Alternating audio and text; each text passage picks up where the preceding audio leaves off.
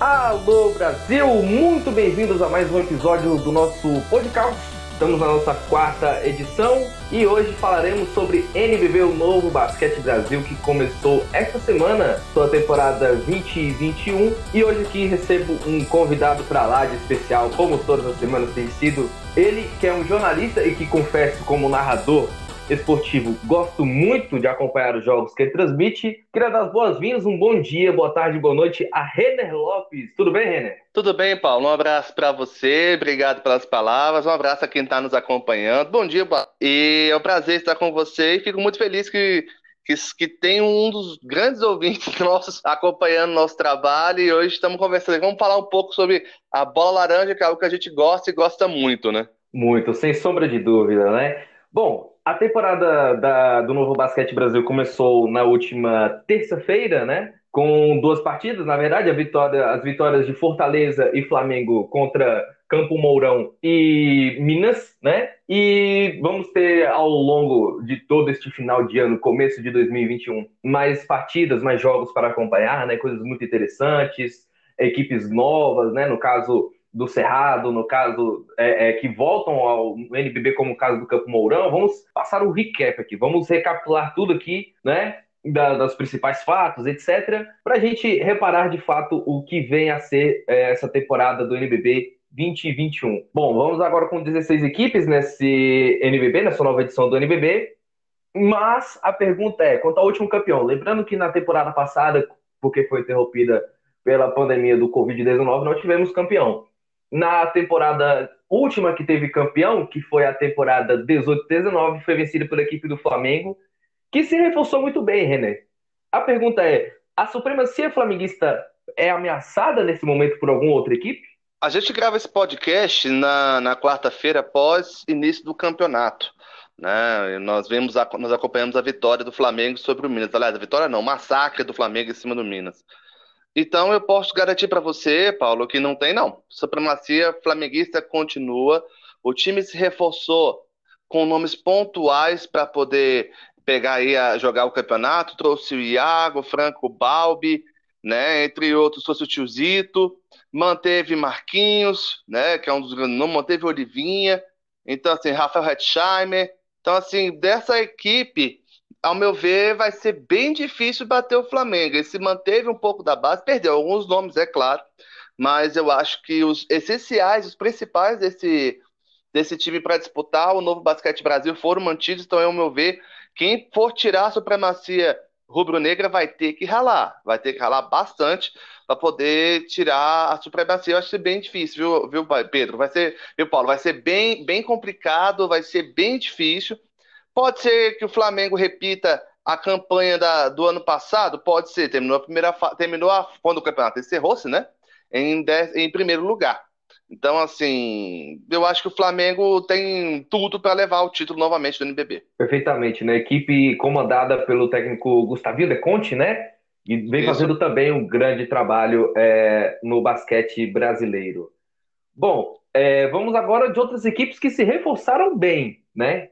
No caso de Unifacisa e Bauru, equipes que não pouparam reforços, foram atrás no mercados, do mercado, no caso, né? Mercados é, distintos, no caso de Unifacisa e Bauru, por uma equipe que é relativamente iniciante no NBB e outra equipe que já é tradicional, né? No contraste dessas duas, mas que foram buscar reforços importantes para essa próxima temporada. Unifacisa e Bauru são equipes que buscam, que pelejam ali é, ser uma segunda força por espécie, René? Vamos ver os dois para a gente poder comparar. O Unifacisa trouxe o Pastor, né, Vinícius Pastor, trouxe o Vezaro da equipe, trouxe também o Arthur Pecos, que ao meu ver também é um grande nome, trouxe o Paranhos, que também é um bom jogador, trouxe o Nate Barnes e trouxe o Gemadinha. Ao meu ver, o Unifacisa se reforçou bem, né? Se reforçou bem para essa competição. Perdeu o, o jogador que foi para o time do Brasília, o Gemerson, né? É um dos grandes nomes da, da, da, Liga Nacional. Mas eu acho que a saída do Gemerson foi muito bem reposta. Né? O time tem uma boa força, pode fazer bonito na, na competição e pode surpreender. Pode chegar entre o segundo, terceiro quarto colocado ali, mas como eu falei para você no começo, A supremacia do Flamengo, na minha opinião, continua. Além do Unifacisa, vamos falar também do Bauru Basquete, não é isso, ô Paulo? Isso, isso, Paulo, isso. Bauru Basquete. com nomes. Isso, com nomes que eles reforçaram, por exemplo, com o Zach Graham, né? Com a permanência do Fulvio, com é, a volta do Alex Garcia, né? Que é um, um cara muito bem quisto pela torcida da equipe do interior de São Paulo. E vem forte para essa temporada, Renner. Vamos lá, alguns nomes que, ao meu ver, vão fazer com que esse time vá dar muito trabalho. Tarani Corno é um grande jogador, Gui Deodato nem se fala, Alexei, o Larry Taylor, né, o Alex Garcia que voltou do Minas. Eu sentia muito. Claro, o Alex fez um bom trabalho no Minas, mas não sentia que ele estava tão feliz assim lá em território mineiro. Então eu acho que a volta dele para o Bauru Basquete trouxe uma certa alegria para ele, trouxe uma, uma vontade maior de, de, de jogar. O Zé Graham, que né, agora foi contratado, tem o Gabriel Jaú, que também é um grande nome, tem o Dikembe, né, que também é uma das gratas revelações do NBB. Então, assim, o Bauru vai dar trabalho, vai dar muito trabalho, assim como o Unifacisa. Mas eu diria que entre esses dois times, fazendo essa comparação, o Bauru Basquete vai dar mais trabalho que a Unifacisa. A Unifacisa pode ser aquele time, sabe, Paulo, que vai tirar aqueles pontinhos preciosos. Uma, é, é, o, o jogo que parecia ser uma vitória pode virar uma derrota.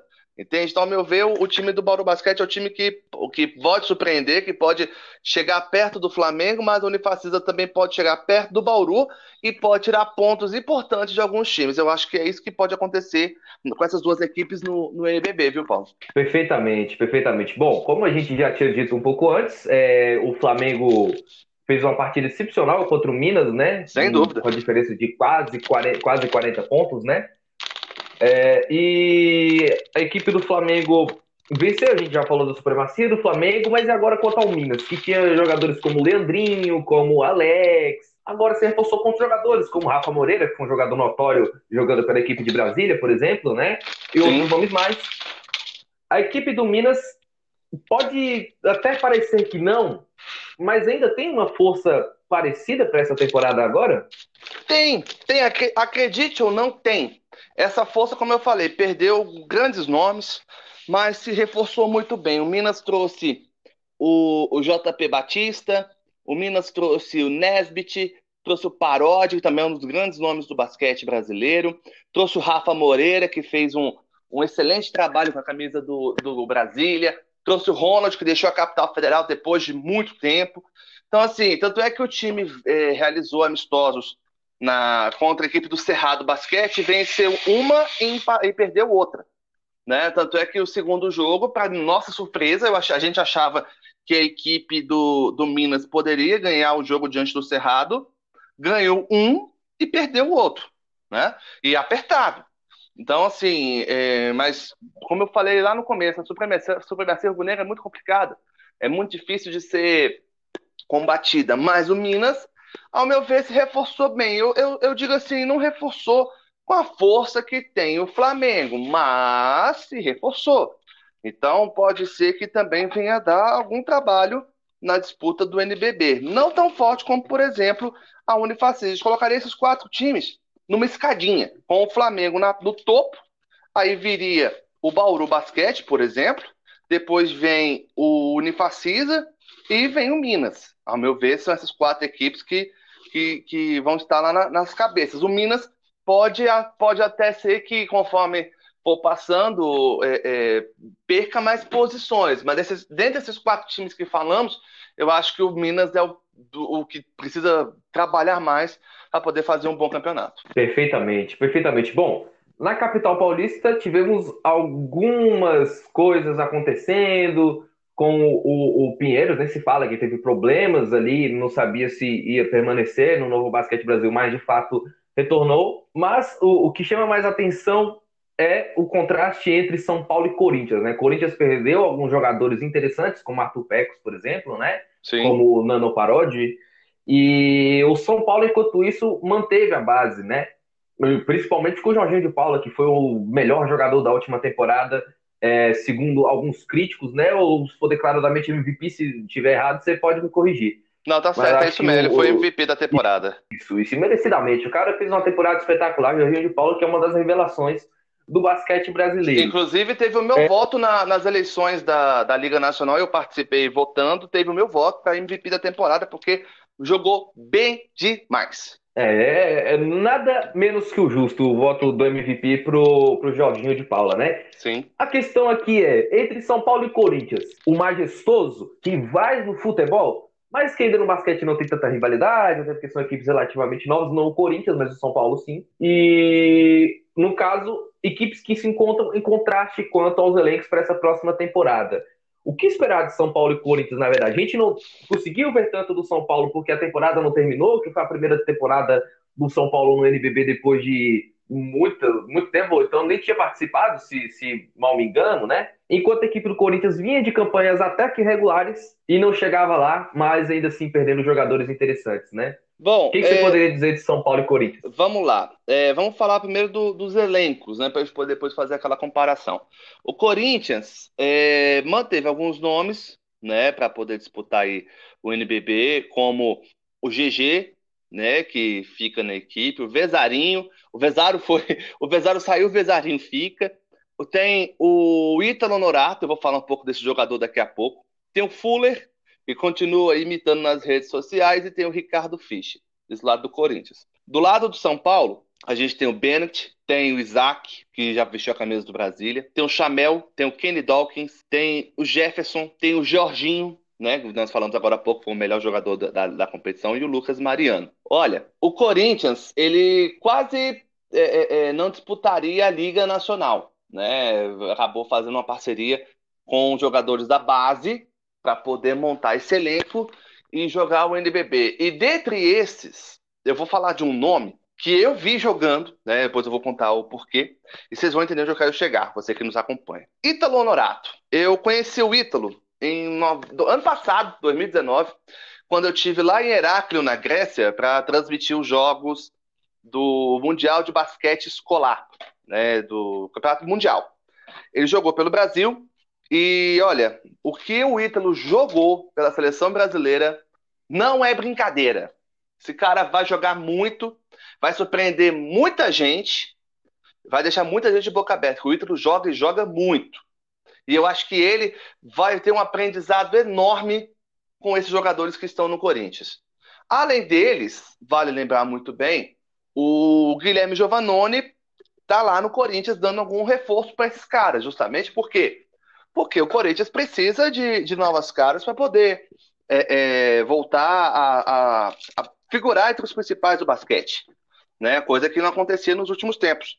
Agora, eu acho que dos dois, se a gente for comparar um Corinthians meio, meio profissional e meio sub-20, com o São Paulo, que é totalmente profissional e que tem o MVP do campeonato, tem dúvida nenhuma, o São Paulo é, é, é franco favorito a também. Ano passado foi por pouco, porque o, o Cláudio Mortari fez um trabalho excepcional no São Paulo.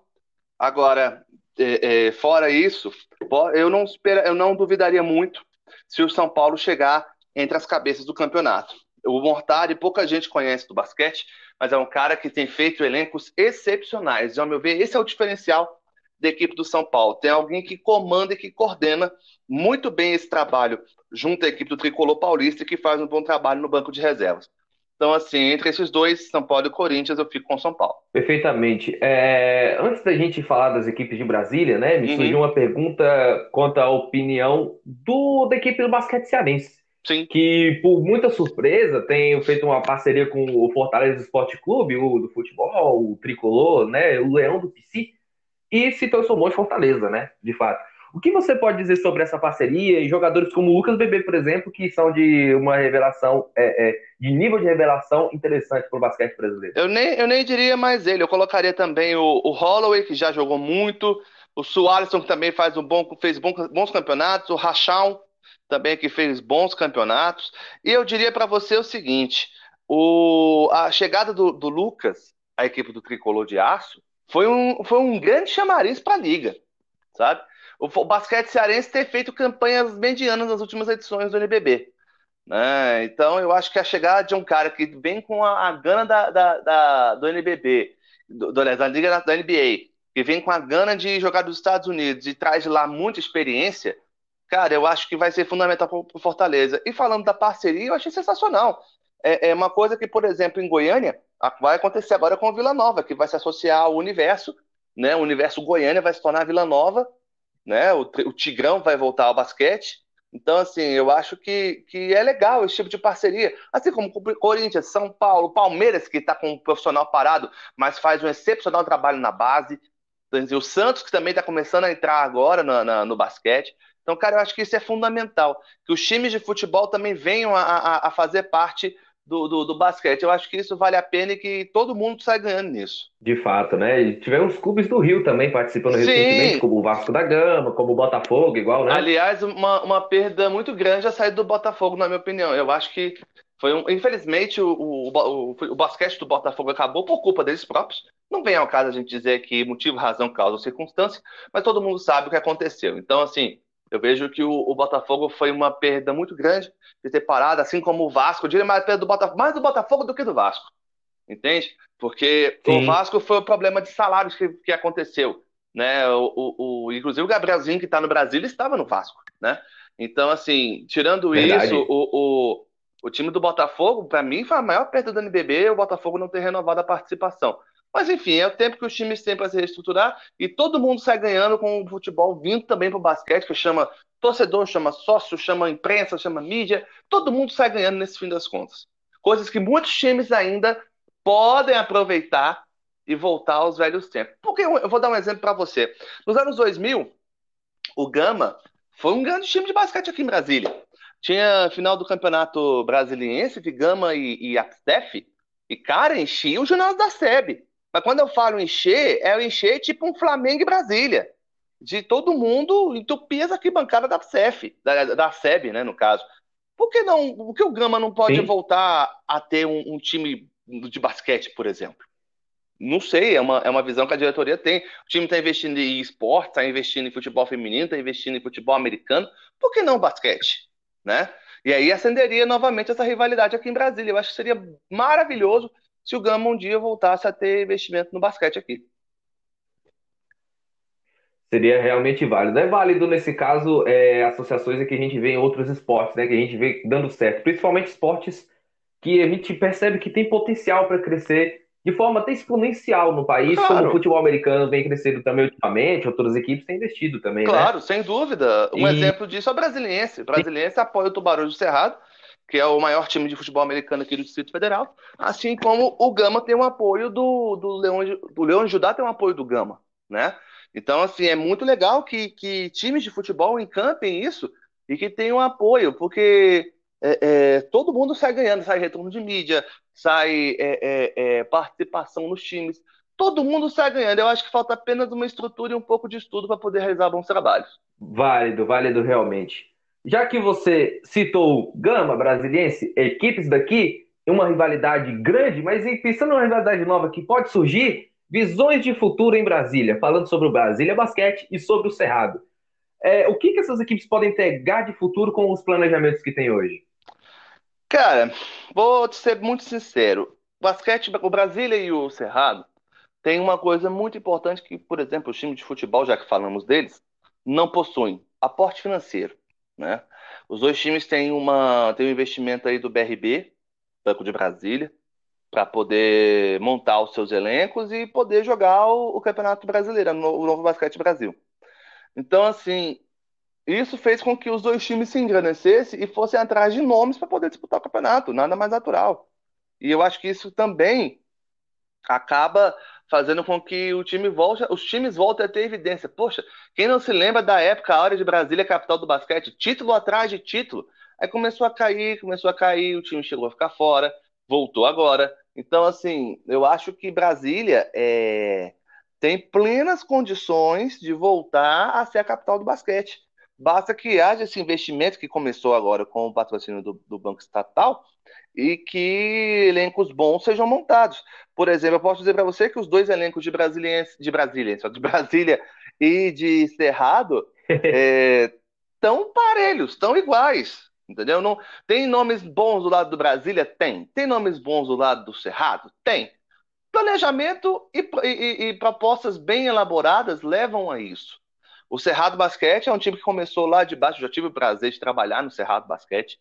É um time que começou lá de baixo, foi, foi galgando o Campeonato Candango, Campeonato Centro-Oeste, foi subindo, subindo, subindo, subindo, até que chegou ao Campeonato Brasileiro, não jogou por causa da pandemia, e aí veio a, a inscrição para a Liga Nacional e o time está participando agora.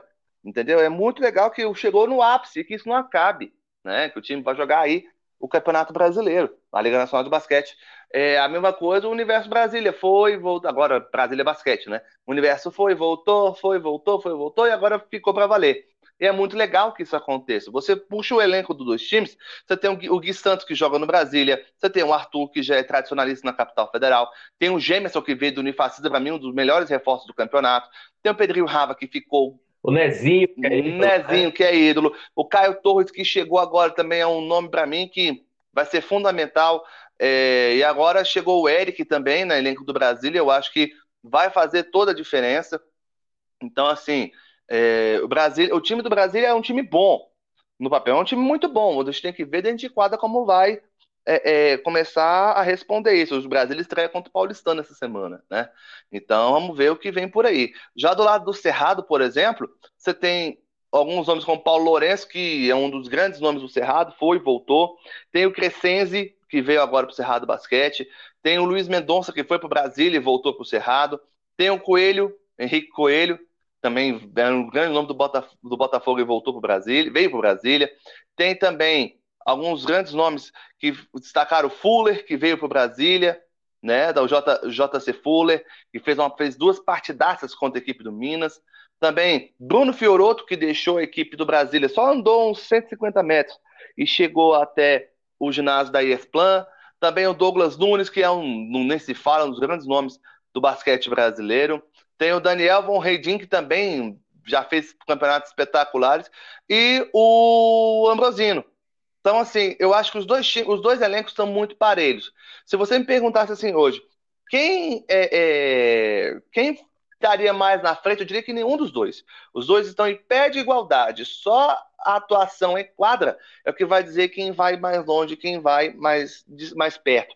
Eu posso dizer para você que o, o Brasília Basquete tem mais tradição no basquete, já jogou várias edições de Liga Nacional, com esse elenco é a terceira, mas que o, o, nesse momento os dois estão em pé de igualdade. Bom, justo. E são equipes que de fato podem chegar ali ao topo por terem elencos talvez tão concisos, montados, alguns projetos, essa diferença financeira que você citou.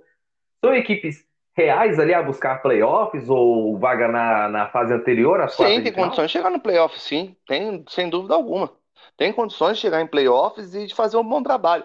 Mas eu acho que a meta dos dois, claro, a meta dos dois é ser, a meta dos 16 times é ser campeão. Mas se chegarem os dois aos playoffs, eu acho que os dois já tenham feito um excelente trabalho. Agora, se passa, é aquele negócio, né? Chegamos aos playoffs, ok. Para bicar um título, nada mais fácil, né? Não, de fato não é, né? Para nenhum time mata-mata ou playoff é fácil de verdade. Bom, agora a gente volta ao estado de São Paulo para falar de Franca e Paulistano, na verdade, uhum. né? Equipes que vem ali crescer. O, o, a equipe do Paulistão foi campeã recentemente do Novo Basquete Brasil, né? Enquanto a equipe do Franca, é, a última final que disputou foi vice-campeão contra a equipe do Flamengo, né? Tiveram nomes importantes que saíram, como o Didi, que foi jogar, é, é chegou a participar do draft da, da NBA e está jogando hoje no, na Austrália, né? E outros nomes como Rafael Hetzheimer, que foi para o Flamengo, grande reforço. E também do Paulistano, né? Que perdeu o Iago agora para a equipe do Flamengo também, que foi o papão é, de bons reforços dessa janela de transferências desta intertemporada do NBB. Só que ainda assim parece que Frank e Paulistano vão em curvas contrárias. Há esse rumo oposto ou é uma percepção errônea? Não, até que há. O, o, o diferencial disso tudo é o seguinte: vamos, vamos para os dois elencos. Pelo lado do Franca, a gente está vendo aqui o Ubner também o André Góes, que é um dos grandes nomes também do basquete brasileiro. Né? Tem o, outros nomes que chegaram agora, como por exemplo o Edu, tem o Lucas Dias, que ficou da temporada passada. Então, assim, é, ao meu ver, tem o Fusaro também, o Elinho. Então, são nomes que têm uma certa.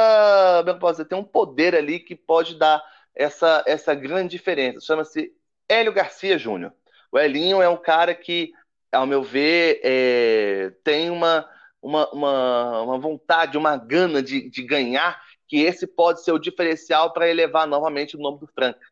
Né? O Elinho é um cara, um treinador muito centrado, estuda bastante, já foi atleta, inclusive. Então, assim, eu acho que o, que o Elinho pode ser o diferencial do Franca. O paulistano tem alguns nomes também que se manteram. Tem o Ruivo, tem o Cauê, tem o Derek, que saiu do Flamengo e chegou no paulistano. Tem o do Sommer também, tem o Jimmy. Então, assim, eu acho que o, o paulistano pode surpreender no campeonato. Ao meu ver, é, se chegar até as, o playoff, ok, tá ótimo. Mas acho que o paulistano não, não, não, não chega, não almeja tanto assim.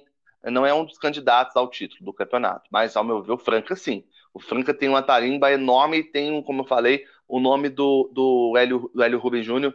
Eu falei Hélio Garcia, Hélio Rubens, né? Hélio Rubens Júnior, que pode fazer uma diferença enorme nessa equipe. Sem sombra de dúvidas. Bom, agora vamos para o nosso verdadeiro caos. Roda a vinheta. O verdadeiro caos, meu querido René Lopes. Bom, eu diria, vamos no negócio. É o caos, o herói. O oferecimento Bolsa nos canais ESPN. Voltando aqui ao nosso verdadeiro caos, é, temos visto recentemente saído na imprensa um problema recorrente na saúde, né? Que essa questão do coronavírus, coisas assim e que parece estar de volta à Europa, né, com alguns casos de problemas em países que sofreram e também países que tiveram menores problemas, mas que estão começando a passar problemas agora na Europa. Exemplo de França, de Alemanha, Bélgica, Holanda, por exemplo, né, que foram países não tão afetados assim pela primeira onda, dita pelo, pelos infectologistas, e que na segunda onda parecem que são países que têm tendência a voltar a sofrer, na verdade, um problema maior do que tenha sido na primeira onda.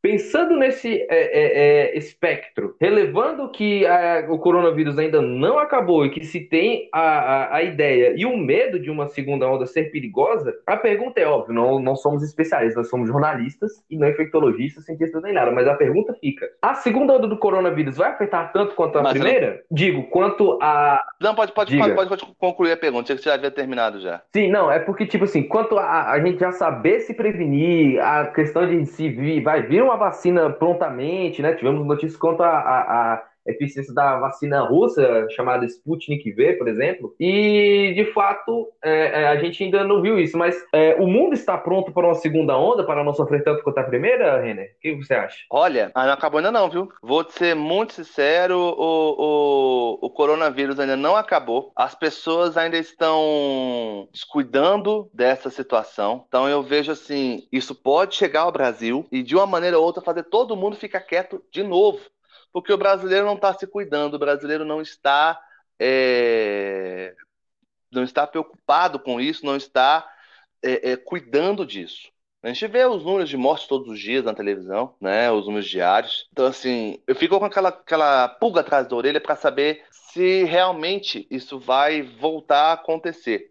Eu acho que sim, que vai voltar a acontecer, mas se o brasileiro não se cuidar. Aí você me pergunta, o que, que isso tem em relação ao esporte? Total. Por quê? Eu pergunto, o que isso tem em relação ao esporte? Ao esporte. Interrogação, diria, diria Roberto Avalone, exclamação. Tem tudo a ver. Três, Três pontinhos, pontinhos exclamação. exclamação. Tem tudo a ver. Por quê? Porque imagina você colocar, mesmo que com todas as restrições, com o teste de Covid, com aquele negócio todo, você colocar 100 pessoas num local fechado, sem ventilação. Cara, para isso fazer com que as pessoas se contaminem é um estalar de dedos. Então, o brasileiro não tem esse cuidado. Não é à toa que os jogos de, de futebol estão acontecendo sem público nos estádios, justamente porque isso pode voltar a acontecer. E, eu não vejo preocupação com uma, um fechamento, uma barreira do, do, do, espaço aéreo brasileiro. A hora que as pessoas voltarem da Europa para cá, isso vai chegar no Brasil, se já não chegou. E a hora que chegar, meu amigo, eu não, eu não sei o que vai ser da gente, porque as pessoas mal na primeira onda estão se cuidando, imagine na segunda, né? Então, vai morrer, infelizmente, vai morrer muita gente, e está começando a chegar no esporte, e se, se ninguém se cuidar, as pessoas não se cuidarem, infelizmente, nós vamos ter que noticiar mais e mais e mais e mais mortes pelo, pela Covid-19. Eu acho que isso tem total relação com o esporte, e a gente que faz o esporte, que cobre o esporte, que noticia o esporte e o próprio esportista, ele tem a obrigação de representar essa classe e falar, pessoal, fique em casa, use, use álcool gel, lave as mãos, use máscara. A gente, a gente tem uma, um poder enorme da informação. E, não, e além disso, os jogadores que estão na, na, nos eventos também têm um poder enorme porque são inspiração para muitas pessoas. Então, ou a gente começa a se cuidar agora, ou a segunda onda vai vir e vai derrubar muito mais gente. E isso vai cair diretamente no esporte. Pois é. Bom, é, do meu lado da moeda, no caso deste verdadeiro caos aqui de hoje, é, gostaria também de falar quanto à questão da negligência da classe política, no caso, né? Que a classe política ela tem é, relativa culpa. E nem falo isso por conta da entrevista que o presidente desta república deu há pouco tempo. Nem por isso. Digo porque isso faz parte de uma negligência geral de toda a classe política, né? É, é, da, da, das elites parlamentares, coisas assim, né? Eu nem falo dos outros poderes, falo do executivo que tem que fazer algo, né? Que deveria estar fazendo algo. Um joga a batata quente para o outro, ninguém pega dessa batata e faz um purê, na verdade, né? Que é cuidar das pessoas nesse, nessa, nessa, nesse parâmetro, assim, nessa comparação que, que foi pensado contra da batata quente, no caso que eu fiz agora, né? Talvez não tenha feito muito sentido. Mas ainda assim, a negligência por parte da classe política é algo inegável, entende? Por conta de governos estaduais, é, é do federal, óbvio, que, que isso é perceptível em todo o país, mas também dos governos estaduais e municipais, né? E distritais também, no caso do Distrito Federal. Se faz pouco para prever isso. E óbvio, o Brasil já era um país que não ia vir pronto para essa pandemia. Não ia vir pronto para encarar essa pandemia de frente. Pela falta de estrutura e pela falta da manutenção econômica junto dentro disso, né? E o Brasil está rumando a um colapso econômico. E que diz que a, a, economia é uma prioridade por parte desse governo federal, né? Que temos aqui hoje no Brasil, é, fica cada vez mais complicado, porque a gente está vendo um, um, colapso anunciado, né? A gente vê preço dólar, a gente viu é, por alguns lugares de desabastecimento. A gente viu o caos que está acontecendo é, no estado do Amapá por falta de energia. Isso pode passar a acontecer em qualquer outro lugar, né? Gafanhotos, enfim. Nessa quarentena a gente viu de tudo. A gente viu de tudo. Só que a gente pode passar a ver muito mais ainda. E isso, por conta de atrapalhar a qualidade de vida dos brasileiros, está diretamente relacionada à negligência da classe política que pouco faz, né? Aí se critica o SUS, chegou até a se falar em privatização do SUS, no caso, né? Do Sistema Único de Saúde. Só que o o, SUS fica rendido no meio de toda essa conversa. Por conta da, da, da falta de investimento que tem, né? Óbvio, tem, tem, tem pouca coisa, tem muito pouco recurso. Mas o Brasil não é um país que produz pouca coisa. É um país rico, riquíssimo, um dos mais ricos do mundo. E nos falta tudo isso, nos falta qualidade de vida. Vale ao povo pensar muito bem sobre essa coisa política. E até me desculpa ao Renner por estar ouvindo todo esse desabafo ao vivo, né? É realmente complicado, mas é um pouco da realidade. É, é necessário, né? é necessário esse, esse desabafo, porque se a gente não. Eu, eu, é uma coisa que eu falo, porque eu trabalhei com isso cerca de 15 anos da minha vida. A educação é o que vai mudar esse país. Se a gente não tiver educação de qualidade, se a gente não tiver uma educação formadora de opinião, esse país vai naufragar, infelizmente. Bom, de fato, de fato. Agora, deixando esse lado mais triste, vamos apostar, vamos jogar moedinhas, meu querido Renner.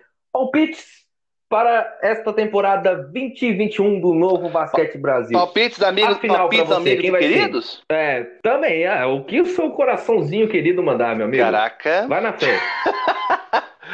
Rapaz, vamos lá. Vamos, vamos lá, diria o outro. Aquele palpitão amigo e querido. Eu penso o seguinte: Flamengo é favorita final. E aí você me pergunta quem dos três, eh, quem pode enfrentar o Flamengo? Para mim, São Paulo, Bauru, Unifacisa ou Franca. Numa escadinha, eu colocaria o Bauru na ponta, São Paulo, Unifacisa e Franca. Acho que esses quatro times, um dos quatro enfrenta o Flamengo na final. Se der muito certo, muito certo, o Fortaleza pode surpreender. O Cerrado e o Brasília podem entrar, mas acho que para mim não chegam até a final. Agora, a final é Flamengo contra um desses quatro times: São Paulo, Bauru, Franca e Unifacisa. Eu penso dessa maneira. Você gosta do muro, né, cara? Você não fala um, não, cara? Não falo, aí? não falo, não falo. Por, sabe por quê? Um eu, posso, um eu posso cravar que é o Flamengo. Isso aí eu não, não fico no muro. Agora, Sim. os outros, cara, tá bem difícil. Tá bem difícil. A gente fez essa análise no início do, do, do podcast tá bem difícil. Eu não sei como é, é, é, como colocar assim, vai ser esses quatro têm chance. Cada um tem sua particularidade, mas para mim é Flamengo contra um desses quatro: São Paulo, Bauru, Franco ou Unifacisa. Ok, é, MVP dessa Jorginho temporada de novo. pra você? De novo. Jorginho de novo? É, e, o campe... e o campeão? Olha, agora você me apertou.